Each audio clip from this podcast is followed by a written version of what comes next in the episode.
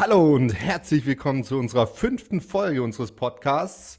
Heute zu dem Thema You Build It, You Run It. Ich bin Daniel. Bart ist auch am Start. Und der Jakob ist auch hier. Hallo. Ja, okay. You Build It, You Run It. Bart, was heißt es denn auf Deutsch und was bedeutet das?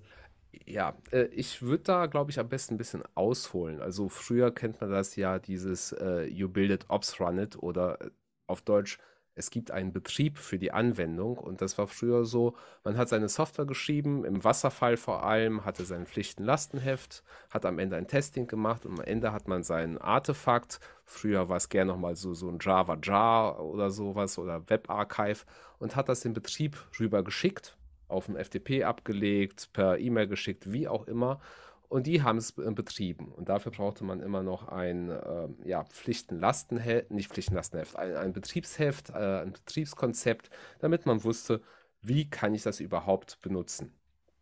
Ähm, und dann gab es irgendwann mal, äh, 2006 hat der Werner Vögels gesagt, der beste Weg zur vollständigen Automatisierung von Abläufen besteht darin, den Entwicklern die Verantwortung für die Ausführung der von ihnen entwickelten Software zu übertragen. Das ist manchmal warte mal, warte mal. Hol mal Luft. Wer ist Werner Vogels? Lass mich doch mal ausreden, so, dann hast du das gleich. aber red nicht so schnell, ich komme gar nicht mehr hinterher. Okay. Das ist manchmal schmerzhaft, aber es bedeutet auch, dass beträchtliche Kreativität auf einer sehr wichtigen Aspekte des Software-Stacks angewendet wird. Außerdem kommen die Entwickler so in den direkten Kontakt mit dem Kunden und es entsteht eine sehr effektive Feedback-Schleife. Bei Amazon gibt es keine separate Betriebsabteilung. Sie bauen es, sie betreiben es. Also you build it, you run it. Und so ist es entstanden. Werner Vögels war der IT-Chef oder ist der IT-Chef von AWS gewesen. Und ah. da hat dann quasi diesen Begriff you build it, you run it äh, ja, geprägt. Und das war um 2006, falls ich es noch nicht erwähnt habe. Ähm, und was bedeutet das? Ähm, das Entwicklerteam, vor allem im, im Scrum, ein Produktteam, ein agiles Team, schreibt die Software und deployt sie auch direkt in Produktion. Und das ist halt dieser Paradigmenwechsel. Die Entwickler haben die Möglichkeit, in Produktion ihre Software-Artefakte zu deployen. Man hat kein separates äh, Ops-Team, das sich darum kümmert, die Anwendungen zu monitoren, laufen zu lassen, sondern das wird alles vom Team übernommen. Ähm, das Ganze hat natürlich den Vorteil, dass man zum Beispiel Übergabeprozesse und Dokumentation deutlich äh, die Kosten dafür senken kann. Aber ich glaube, darüber werden wir gleich nochmal äh, in Gänze diskutieren. Über die Kosten? Ähm, ja, über die Kosten nicht, aber äh, natürlich hat das äh, irgendwo einen Kostenausblick äh, oder die, die Kosten werden anders aufgehangen. Ein Entwickler hat einen bestimmten Preis für die Stunde, die, die es mhm. kostet, wenn er die Tasten haut. Und wenn er sich jetzt noch darum kümmert, 24-7 die Anwendung zu betreiben zu müssen, ist das was anderes, als wenn man jemanden vielleicht günstiger einkaufen kann, der einfach nur da sitzt und die, die Software überwacht. Mhm. Das sind so die Punkte, äh, die, die ich dazu herausgefunden habe. Also nochmal kurz zusammengefasst, you build it, you run it bedeutet, man schreibt die Software und betreibt sie auch. Und früher gab es halt dieses Betriebsteam, das sich darum gekümmert hat, die Software für einen zu betreiben. Okay, können wir noch mal ein bisschen genauer darauf eingehen, was bedeutet denn Software zu betreiben? Also du hast ja gerade einmal gesagt, dass äh, das ja. Entwicklerteam deployt die Software. Glaube ich, äh, ist in den letzten Jahren auch recht viel einfacher geworden. Man hat im Idealfall irgendwelche Pipelines eingehangen und sobald ähm, man über ein Versionsverwaltungstool irgendeine Änderung bestätigt, wird es automatisiert. Möglichst noch getestet, aber bis auf Prod durchgebläut. Also das typische Continue Deployment. Wenn man das einmal hat, äh, brauche ich kein Operation Teams mehr, sondern ich gehe mal davon aus, es wird dann irgendeine Anwendung gebaut, im Docker-Container verpackt und irgendwie auf Kubernetes deployed. Aber das ist ja noch nicht alles, wenn ich es richtig verstehe. Also es geht nicht nur darum, ich brauche nicht mehr das Ops-Team, das zu deployen, ja, sondern du hast ja auch gerade gesagt, dass es äh, dass noch ein bisschen mehr gibt, oder? Äh, äh, ja, auf jeden Fall. Also das, was du beschreibst, ist ja dieses Continuous Integration, Continuous Delivery äh, Paradigma. Also zum einen, es wird jedes Mal, wenn ich irgendwas ins, in die Versionsverwaltung committe, wird ein Artefakt gebaut. Und Continuous Delivery ist dann, es wird auch automatisch durchgestaged, also auf die äh, verschiedenen Sachen. Das Ganze ist ja auch schon mal eine Erleichterung von den Ops-Kollegen. wenn man das dann in Ubility Run It macht, wird das dann sagen wir in Produktion in deinen Kubernetes-Cluster, wo auch immer deployed, AWS direkt oder irgendein Application-Server, was auch immer. Ähm, aber das bedeutet, das Team ist dann in der Verantwortung bei Ubility Run It, äh, den Betrieb zu überwachen. Also es ist dann wirklich, die Betriebsthemen wandern von einem Betriebsteam hin ins Entwicklerteam. Und da ist auch dieses, äh, dieser DevOps äh, oder dieses DevOps-Paradigma entstanden, dass du halt Leute mit mehr Operations-Know-how in den einzelnen Teams hast. Das heißt, du bildest wirklich ein crossfunktionales Team. Du hast nicht nur Frontend-Entwickler, Backend-Entwickler, Full-Stack-Entwickler, sondern auch Ops-Kollegen mit drin, die äh, ja die Pipelines bauen, die sich darum kümmern, äh, die die äh, ja die die das Sizing der Anwendung richtig hinzubekommen, dass du genügend äh, ja Instanzen online hast oder Autoscaling hast, damit, äh, wenn viele Requests kommen, die Anwendung auch stabil läuft. Und das Ganze wandert dann, wie gesagt, in die Verantwortung des Entwicklerteams. Aber, aber jetzt sind wir wieder sehr idealistisch unterwegs. Das heißt, wir gehen, wir schreiben jetzt quasi so ein bisschen beim Lehrbuch ab. Ähm, ich persönlich hatte noch nie einen Opsler im Team. DevOpsler halb, dich Bart. also dass, dass diese ganze ich bin da reingewachsen. Genau, dieses ganze Betriebs, Betrieb übergeben oder Betrieb, äh, äh, wie soll ich sagen, ins Team holen stattfindet, hatte ich auch noch nie. Dass ich selber die Infrastruktur schreiben musste. Das heißt, die ganzen, äh, was weiß ich, äh, Terraform-Skripte, die mit die AWS-Umgebung aufsetzen, dass ich mir selber das GitLab aufsetze, dass ich anfange, tiefgehende Pipelines zu schreiben. Äh, damit fange ich jetzt gerade an. Aber dass das quasi jemand für mich gemacht hat, davon gehen wir jetzt auch gerade aus, ne? dass es immer noch ein Ops-Team gibt, das quasi diese Schritte für mich übernimmt und ich letztendlich mich nur um meine Software kümmern muss. Mit bereitgestellten Pipelines werden die dann irgendwie mhm. mit Automagie deployed und ich überprüfe, ist die Anwendung noch da und wenn nicht, dann behebe ich das, richtig? Du, du hast es ja gerade, glaube ich, Ops-Team genannt. Ich glaube, das geht ja eher dann in die Richtung an Plattform-Team, dass dir eine grundlegende Plattform äh, die ja. Infrastruktur liefert, damit du in der Lage bist, eben äh, äh, Ops-Themen im Team zu behandeln. Ich, ich, ich glaube, das, das ist da ein bisschen schwimmend äh, oder die, die, die Grenze verläuft da ein bisschen so, so zickzackmäßig oder nicht ganz klar. Ähm, das kommt, glaube ich, aufs Unternehmen an. Es gibt sicherlich kleinere Unternehmen, dann hast du ein, zwei Teams, dann hast du noch keine Leute, die die wirklich Infrastruktur oder Plattform bereitstellen, weil das machen die Teams dann selbst aus eigener Kraft. Da, wo wir das kennengelernt haben, das, das waren alles größere äh, ja, Unternehmungen äh, mit vielen verschiedenen Teams, da hat es sich gelohnt, ein Operations-Team bereitzustellen, das so eine gemeinsame Plattform bereitstellt. Das ist dann, glaube ich, auch wieder so eine ja, Abwägungssache. Dafür, dafür dann wieder ein, ihr benutzt jetzt den Begriff Operations-Teams, aber diese Teams, die haben eine Plattform bereitgestellt, die haben ja. aber nicht die, äh, die, Software im Betrieb überwacht. Deshalb ist da, da, der Begriff da wieder nicht richtig. Ne? Es ist ein Unterschied, ob ein Team dir eine Plattform bereitstellt oder ob das ein Operation-Team ist, das deine Anwendung in ihrer Umgebung später überwacht. Ja, da kommt, glaube ich, auch dieses Site Reliability Engineering mit rein. Das sind, glaube ich, so die, die sich darum kümmern, äh, die, die, die gesamte Anwendung, also das Gesamtprodukt lauffähig zu halten. Also die, die Plattform bereitstellen, sicherstellen, dass das GitLab läuft und, und, und. Ähm, okay, dann, ja. dann halten wir mal fest, es gibt eigentlich oder wir, wir kennen so oder können uns so zwei Ausprägungen vorstellen. Einmal, du hast eine Art Plattformteam, dir wird trotzdem als Team recht viel zur Verfügung gestellt, eventuell Teile der Pipeline, die du nutzen kannst, ähm, Kubernetes-Cluster etc., dass es dir eben sehr einfach macht, als Dev-Team äh, quasi das Deployment und Operations zu übernehmen. Oder der andere Fall, du bist vielleicht das einzige Entwicklungsteam in einer neuen Firma oder bist halt alleine und musst diese Themen, das Aufbauen der Plattform und alles, was daran hängt, der Pipeline, alles auch noch selber übernehmen. Genau, das ist halt die, meine Erfahrung in der letzten Monate.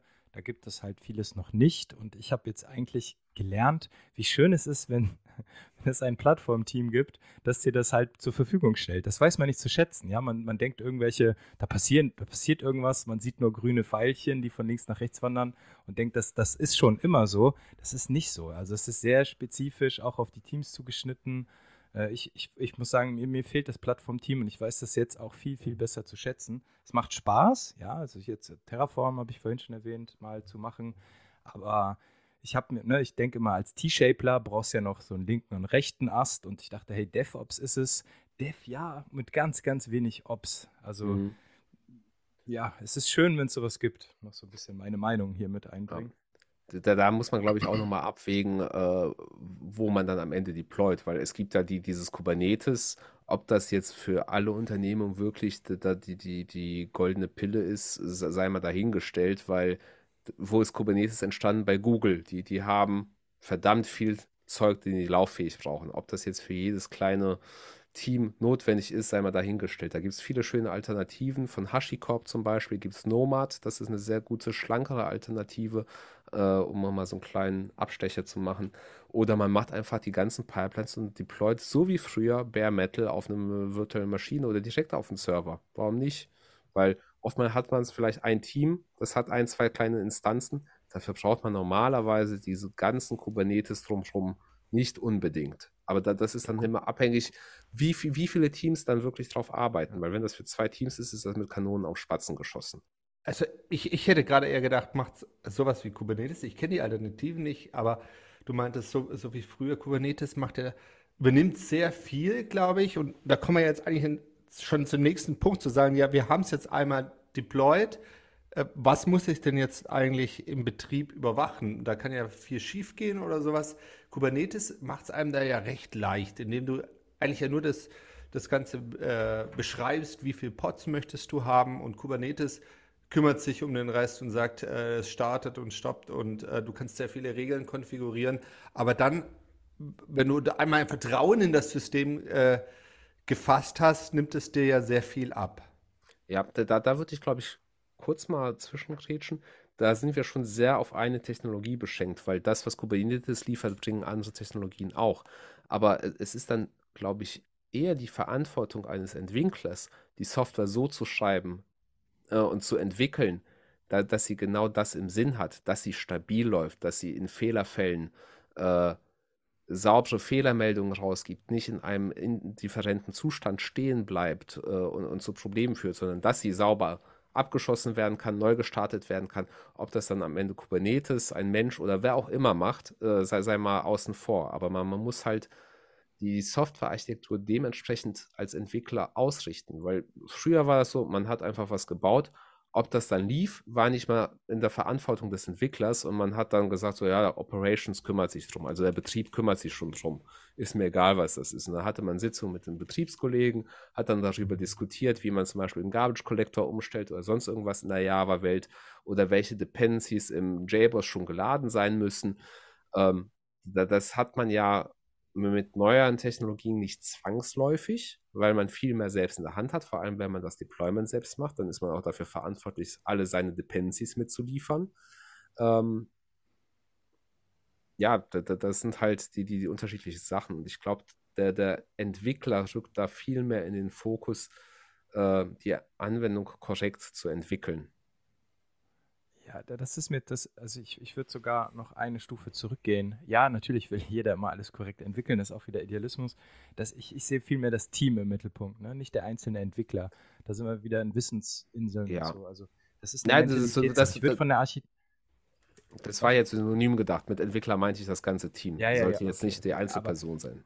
Genau, was ich nur sagen wollte, ist, du hast schon bei Architektur angesetzt. Ich würde noch bei der Mentalität reingehen, also im Team. Du brauchst eine Wissensverteilung. Ne? Wenn, du, wenn jeder quasi gebildet die Run sollte auch jeder mehr oder weniger in der Lage sein, zu analysieren, woran liegt der Fehler gibt und kann ich ihn beheben. Dann geht es auch so was wie, wie monitore ich das? Ja, also ja, ich muss das toll bauen, damit es funktioniert, aber ich brauche auch irgendwie eine Einsicht in meine Anwendung. Was passiert da gerade? Und ähm, Ihr habt auch so selbstheilende Systeme angesprochen. Das ist auch ein Luxus, wer die nicht hat. Also man muss schon ein Auge drauf haben und dann, dann geht es ja noch weiter mit so Betriebsthemen, die dann im Team plötzlich geregelt werden müssen, wie wer macht das eigentlich an Heiligabend und so. Ne? Das ist also, das ist ja, halt wirklich, ist, das zieht sich von vorne bis hinten, ist das eine, eine Kulturwechsel, wenn man sich das einführt. Paradigmenwechsel, ja, auf jeden Fall.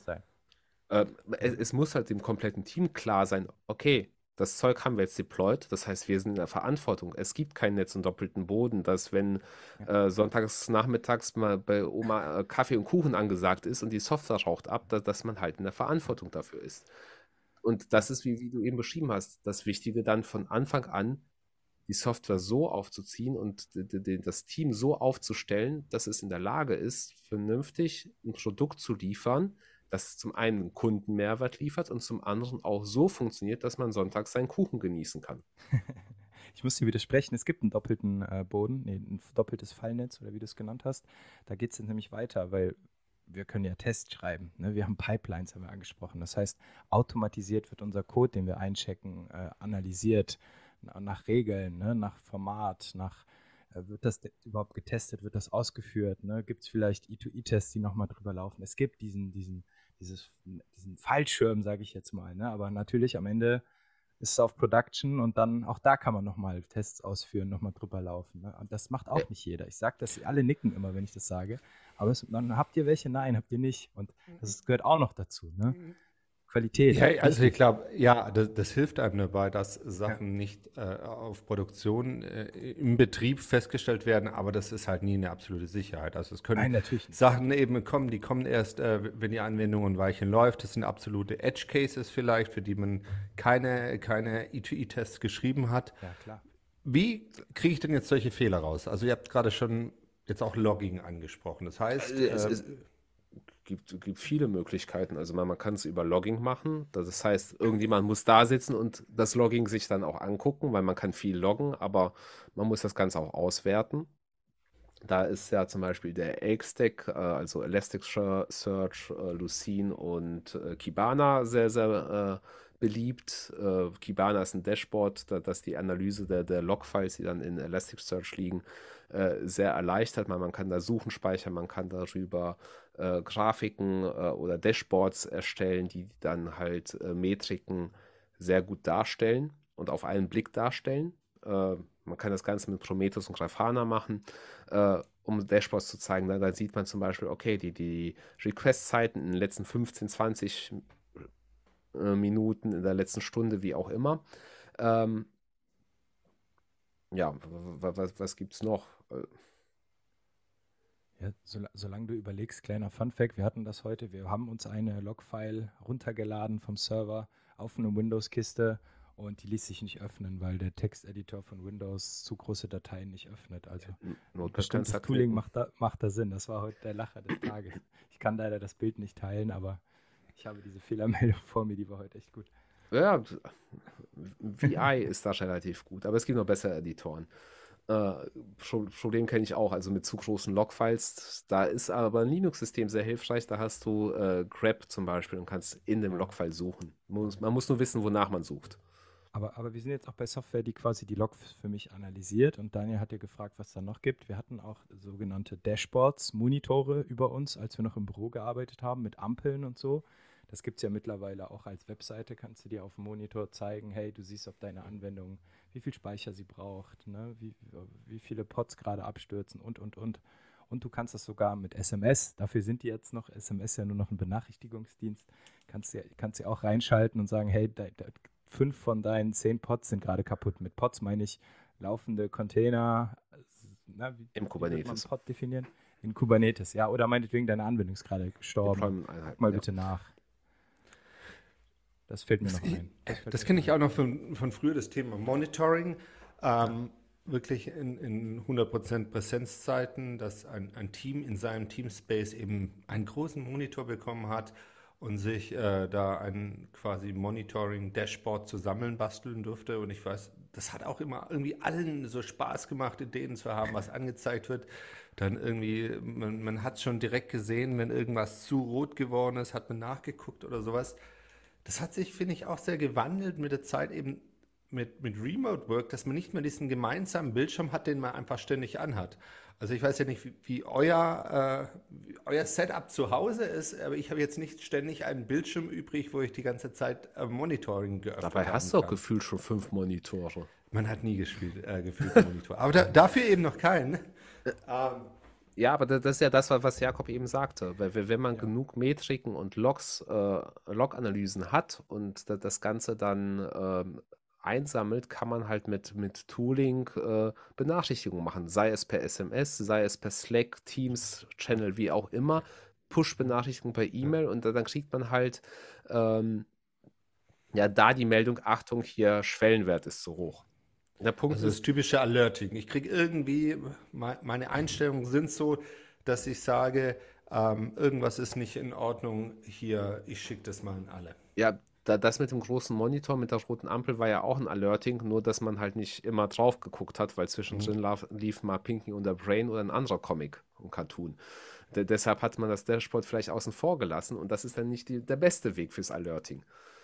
Ja, aber auch, was Daniel, Daniel sagt, die, die Benachrichtigung, also irgendwann habe ich auch so viele Mails bekommen, weil irgendein Speicher mal kurzzeitig hochging. Dann bist du auch irgendwann ne, die, wie, so tolerant dagegen. Dann ja, hast du halt es, die Mails. Ja, das ist auch, da muss man echt aufpassen, wie viel und was man sich benachrichtigen lässt. Ja, es gibt auf halt jeden Fall voll Ich hatte einen Ordner bei Outlook, ne, der mir alles einfach direkt in den Müll geworfen hat.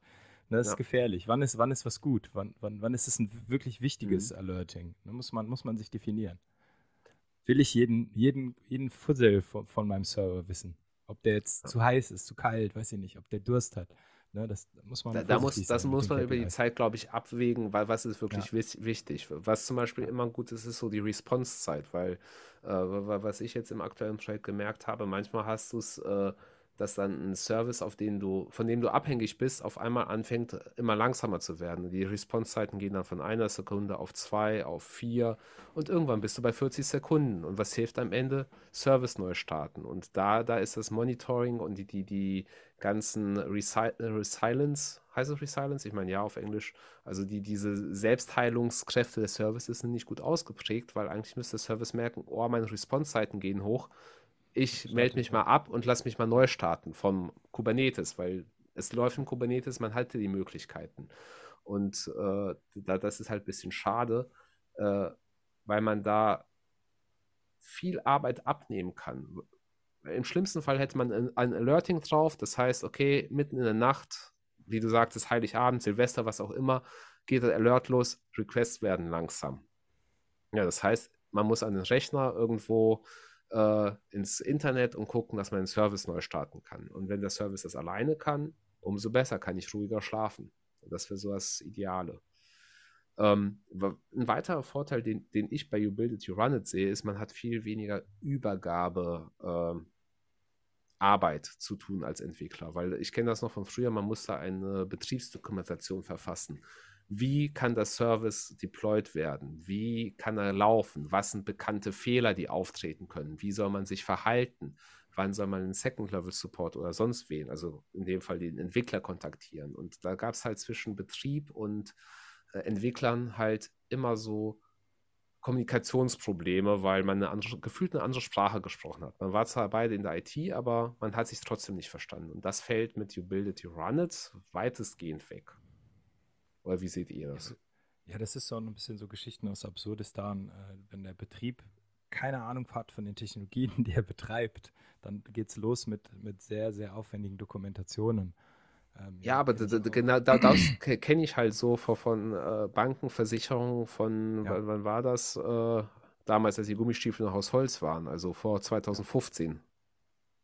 Ja, und habe ich sowas noch erlebt. Schon, wenn wir schon in solchen Themen Absurdistan sind, du hast, ihr habt jetzt Weihnachten auch ein paar Mal angesprochen. Das ist dann auch wieder etwas, was wieder organisatorisch geregelt werden muss. Sind die Entwickler da? Ne? Haben die Bereitschaft? Gibt es einen Bereitschaftsvertrag? Da kriegt man ja auch gerne mal witzige Sonderregeln vorgelebt, wie das jetzt gehen soll. Ich habe zwar Urlaub, aber ich darf angerufen werden. Ne? ich, ich, ich äh, finde es immer so, da wollte ich mal gerade einhaken, weil es ko Gerne. kommt sehr oft, finde ich, so rüber, als you build it, you run it, wäre so eine Art Mindset von, von Entwicklern. Eigentlich ist das ja eine, eine Anforderung oder quasi eine organisatorische, ein organisatorisches Konstrukt des Unternehmens dann, ähm, wo ja. man sagen muss, hey, ja, wir möchten zusätzlich euch als Entwicklungsteam auch äh, quasi äh, die, den Betrieb der Software äh, die Verantwortung zu geben. Und das hat folgende Bedeutung. Außerhalb der Bürozeiten bräuchten wir jemanden, der bereit ist, diese Anwendung im Neufall sich zu, äh, im, im, Ernstfall zu kümmern. Und das ist ja dann wirklich direkt wieder ein vertragliches Thema. Äh, ich, ich denke, wenn man das im Vorhinein klärt äh, und das Team von vornherein bei der Einstellung zum Beispiel schon weiß, okay, das kommt auf mich zu, dann, dann kann man ja anders miteinander verhandeln. Aber wie, wie du eben sagtest, oftmals wird es vor, äh, vorausgesetzt, so, ja, aber wir machen ja You Build It, You Run It und das heißt, äh, ihr müsst Bereitschaft haben und wir, wann erreichen wir euch denn äh, am Wochenende oder über Weihnachten an Feiertagen? Und wenn man dann sagt, gar nicht, werden große Augen gemacht. Ja, ja halt, wir sind jetzt zwei Paar Schuhe. Ne? Einmal gehen wir davon aus, dass es schon da ist. Dann kommst du als Entwickler rein und du, ja. das muss schon vertraglich alles sein. Ja, und dann ist das, wenn das quasi, man hat jetzt eine Software entwickelt, ne, Agile, Agilität, Transformation, alles groß im Unternehmen, und dann kommt der Chef und sagt, wir machen jetzt You Build It, You Run It. Ne? Und dann fängt es halt schon los. Gibt es Wissenverteilung, gibt es Tests, gibt Monitoring, gibt es die Infrastruktur äh, und gibt es einen ordentlichen Vertrag, der beschreibt, wie mit Weihnachten umzugehen ist. Und das, da hatte ich schon oft den Fall, dass dann plötzlich, ja, ihr seid, ihr seid dann im Urlaub und wir rufen euch dann an. Und dann habe ich immer gesagt, nein, weil wenn ich Urlaub habe, will ich auch die Möglichkeit haben, was weiß ich, in der Sauna zu sitzen den ganzen Tag. Und dann gucke ich nicht auf mein Handy. Ja, und das, ich kann dir, oder ich mache keinen Urlaub und bin aber, arbeite nicht und dann gucke ich halt auf mein Handy. Ne? Aber diese, dieser, dieser Trade-off, den man da verlangt, der ist meist im Ungleichgewicht. Ja, also es, es, es, muss schon klar geklärt sein und dann muss halt auch jeder aus dem Team genau. irgendwo äh, einmal äh, in der Woche die, die, den Bereitschaftshut aufhaben, sagen wir es so, oder äh, Call Duty haben, wie man es nennt, oder einmal in der Woche, einmal im Monat, wie auch immer man das im Team regelt. Aber wie, wie ja. Daniel und wie du sagtest, das muss halt von Unternehmensseite direkt von vornherein ja. geklärt sein, wenn ja. die Idee da so, ist. You build it, you run it ist nichts, was aus dem Team kommt und entsteht irgendwie aus äh, aus Mindset-Gründen, sondern es ist halt äh, es, äh, die. Es kann, doch, kann schon, kann schon, aber alle müssen mitmachen. Also von, von Vorstand bis zum Azubi müssen alle mitmachen, weil sonst wird das, glaube ich, nicht funktionieren. Äh, es gibt ja weitere Vorteile, die, die immer You Build It, You Run It äh, angedichtet werden. Das sind zum Beispiel kurze Fehlerzeiten. Wenn mal ein Bug auftritt, das Entwicklerteam weiß direkt Bescheid und kann den Fehler direkt in der Software äh, pflegen, weil ein Betriebsteam wird keine Fehler in der Software beheben, wenn es denn Fehler in der Software waren, die zum Ausfall führen. Und ähm, oftmals ist das dann so, dann wird Ping-Pong gespielt. Okay, das Betriebssystem äh, stellt fest, es ist ein Fehler aufgetreten, dann muss das Log runtergeladen werden, ja. dann wird das ja. dem Team übermittelt, das Team kommt dann an der nächsten Woche erst aus dem Wochenende zurück, muss sich das Ganze angucken, muss dann Rückfragen stellen und es geht sehr, sehr viel Zeit ins Land, bis man den Fehler lokalisiert hat und dann erst behoben hat. Und dann muss man das Ganze wieder paketieren, ans Betriebssystem übergeben, die müssen das wieder deployen, jada, jada, jada.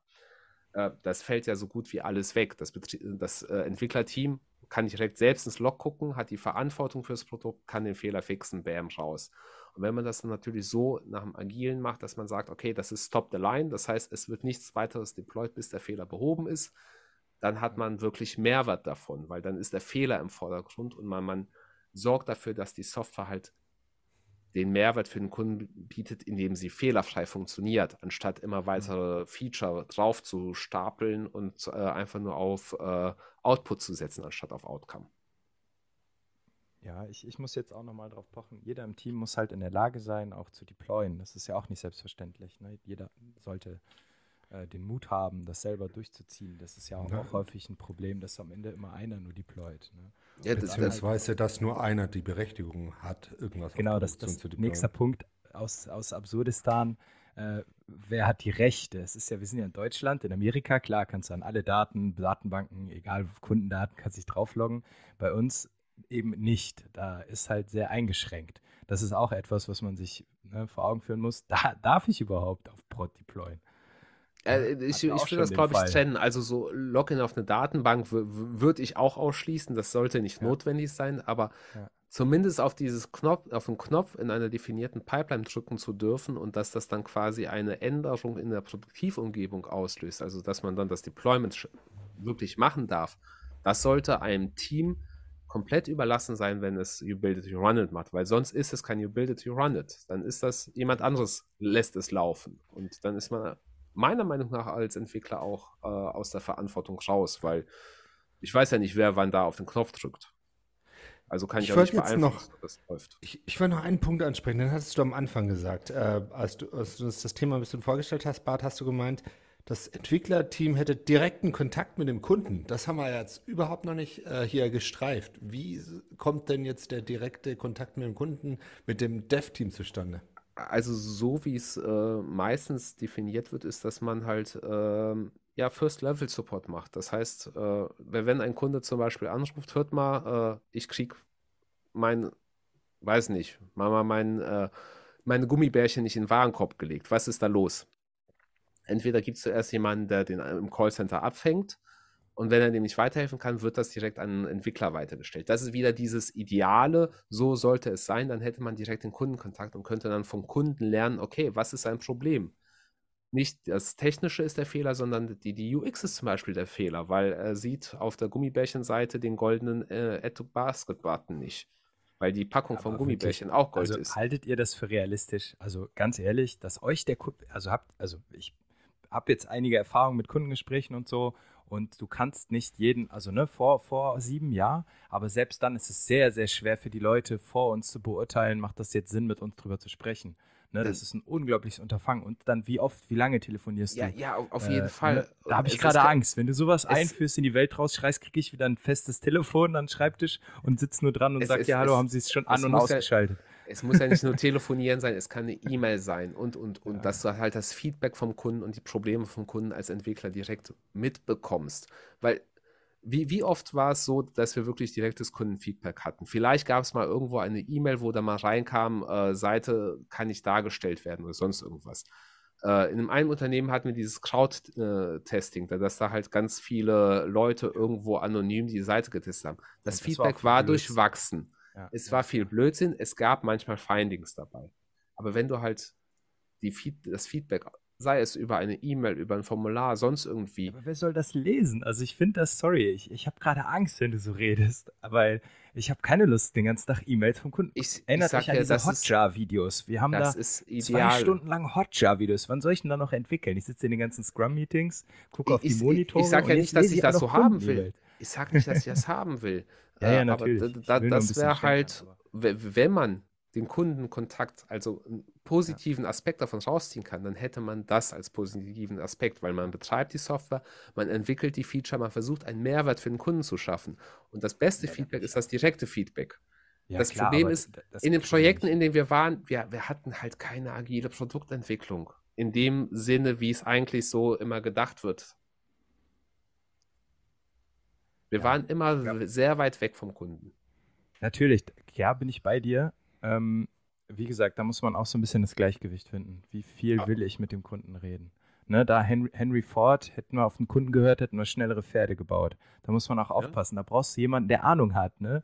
Also ich würde fast den PO vorschicken, der soll mit dem Kunden reden und wenn was Technisches dabei ja. ist, kommt er damit wieder her. Oder ein Business-Analysten. Aber ja, das können, ich kann will man mal ja mit dem Kunden sprechen, aber nicht die ganze Zeit. Das ist nicht meine Kann man ja von Team Bart, zu Team. Du, Bart, du hast ja, du hast vorhin von der, der alten Zeit erzählt mit, mit dem Operation-Team. War, war, es denn in diesen Operation-Teams die Aufgabe, mit dem Kunden zu reden? Das ja, da hat man gar nicht mit dem Kunden so an, gesprochen. Das die Aufgabe, genau, also deshalb finde ich halt dieses äh, direkte Kontakt mit dem Kunden so ein bisschen in diesem ganzen Ansatz ist mir noch nicht verständnis, äh, verständlich, weil ich denke, wenn die ganzen Aufgaben von Operation, Betrieb rüberschwappt, natürlich ist, könnte man sich dann vorstellen, dass das mit äh, First-Level-Support rübergeht, aber das ist irgendwie Ausbaustufe 3 dann oder sowas. Ähm. Ja, das, die, die meisten Beispiele findet man ja im äh, englischsprachigen Raum. Das kommt dann wahrscheinlich vom, vom großen Teich äh, rüber geschwappt, äh, dass da vielleicht die Ideale anders sind. Bei uns in Deutschland ist das sehr schwer vorstellbar.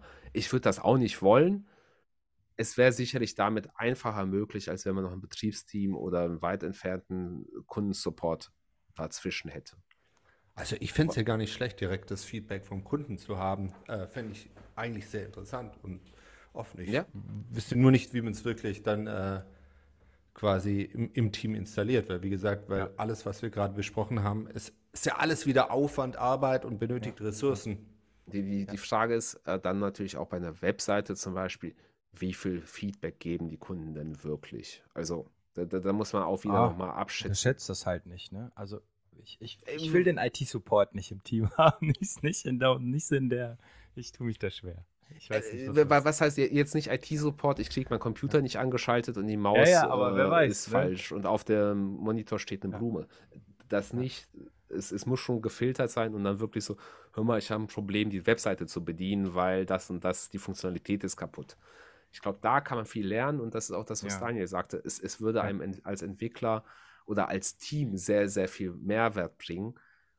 Ja. Aber da ist halt der, der Punkt, man hat es, glaube ich, viel zu selten, dass man wirklich, zumindest in unserem konzernigen Umfeld, dass man wirklich Produkte für Endkunden entwickelt, die die wirklich dann auch die die Bedürfnisse des Endkunden befrieden. Weil meistens ist irgendjemand hat sich was ausgedacht oder will eine API ja. abgelöst haben. Und Idealerweise tun sie das. Idealerweise gehen wir mal davon aus, es, es befriedigt den Kunden. Wir, wir reden ja über Ideale. Ne? Genau. wir, wir, kommen jetzt auch langsam zum Ende. Ich würde vorschlagen, oder ihr wollt noch unbedingt was Heißes dazu tun. Das klang gerade so ein bisschen, als würden wir zum Ende kommen. Ich würde mich jetzt noch so über ein Fazit quasi von jedem freuen, beziehungsweise die eigene Meinung. Dafür haben wir gerade noch Zeit. Sollen wir anfangen? Daniel, magst du starten? Also, äh, ich finde das Ganze recht schwierig zu fassen, weil ich glaube, wenn ich jetzt mir überlege, betreibe ich You Build It, You Run It, klares Jein, so, so teilweise. Ne? Äh, ich, ich hatte immer Plattformteams, ich kann automatisiert deployen fast, habe aber halt sehr beschränkte Rechte und auch äh, kein äh, quasi, ist auch organisatorisch jetzt nicht so aufgehangen, dass ich äh, allzeit bereit bin, ähm, äh, die, die Anwendung um Mitternacht wieder zu starten. Also ich glaube, das ist eher so ein Potpourri von Begriffen oder all, alles, was da rein. Also ist, ich finde es immer noch schwer zu, zu fassen. Ja, bin ich bei dir. Ja. Bart, wie siehst du das? Äh, ich denke auch, dass es halt nicht äh, die, die, die äh, Lösung für alle Probleme ist. Es ist auf jeden Fall ein guter Weg. Der, der alte Weg mit, mit äh, ob ein Betriebsteam betreibt es für einen, hatte auch sicherlich Vorteile, sonst gäbe es den nicht so lange. Und ähm, ich hätte auf jeden Fall Bock, mal in einem Projekt zu sein, wo, wo man wirklich die komplette Verantwortung dafür bekommt und aber auch die Zeit bekommt und dass das dem Produktverantwortlichen auch klar ist, dass man da halt verdammt viel Arbeit leisten muss, damit man sowas aufbauen kann. Weil wenn man als Team auf der grünen Wiese startet, man muss die Software schreiben, man muss den Software-Stack definieren und man muss dann noch die Plattform, wo das betrieben wird, definieren. Klar kann man das iterativ aufbauen und sich daran tasten, aber sowas finde ich auf jeden Fall cool. Bisher hatte ich es nicht und deshalb sehe ich es da sehr ähnlich wie Daniel. dass es halt manche Vorteile bringt, aber auch einige Nachteile sicherlich bringt als aus Entwicklersicht. Genau. Bei mir, bei mir ist ähnlich. Also ich finde den Ansatz gut. Ich würde das auch voll gerne richtig komplett machen. Ich bin ein sehr neugieriger Mensch. Ich mag die ganzen Stacks. Ich würde auch alles bedienen und, und entwickeln können. Aber da muss halt, wie, wie, ich vorhin schon meinte, alle mitmachen. Also vom Vorstand bis zum Azubi müssen alle abgeholt sein, drauf committed und die ganze Company muss drauf ausgerichtet sein. Dann bin ich dabei. So, so teils, teils finde ich, finde ich wirklich schwierig. Und ja, damit wären wir auch schon am Ende unserer kleinen Sendung hier. Es hat mir heute wieder sehr, sehr viel Spaß gemacht. Ich hoffe, jeder konnte ein bisschen für sich was rausnehmen. Ich bedanke mich bei euch und hoffentlich bis nächste Woche und übergebe an die anderen beiden. Macht's gut, Tschüss. bis bald. Vielen Dank. Bis nächste Woche. Und nächste Woche erzählt Bart vielleicht ein bisschen mehr von seinen Gummistiefeln aus Holz. Oh ja. ja. Vielleicht kommen wir dazu. Tschüss, macht's gut. Ciao.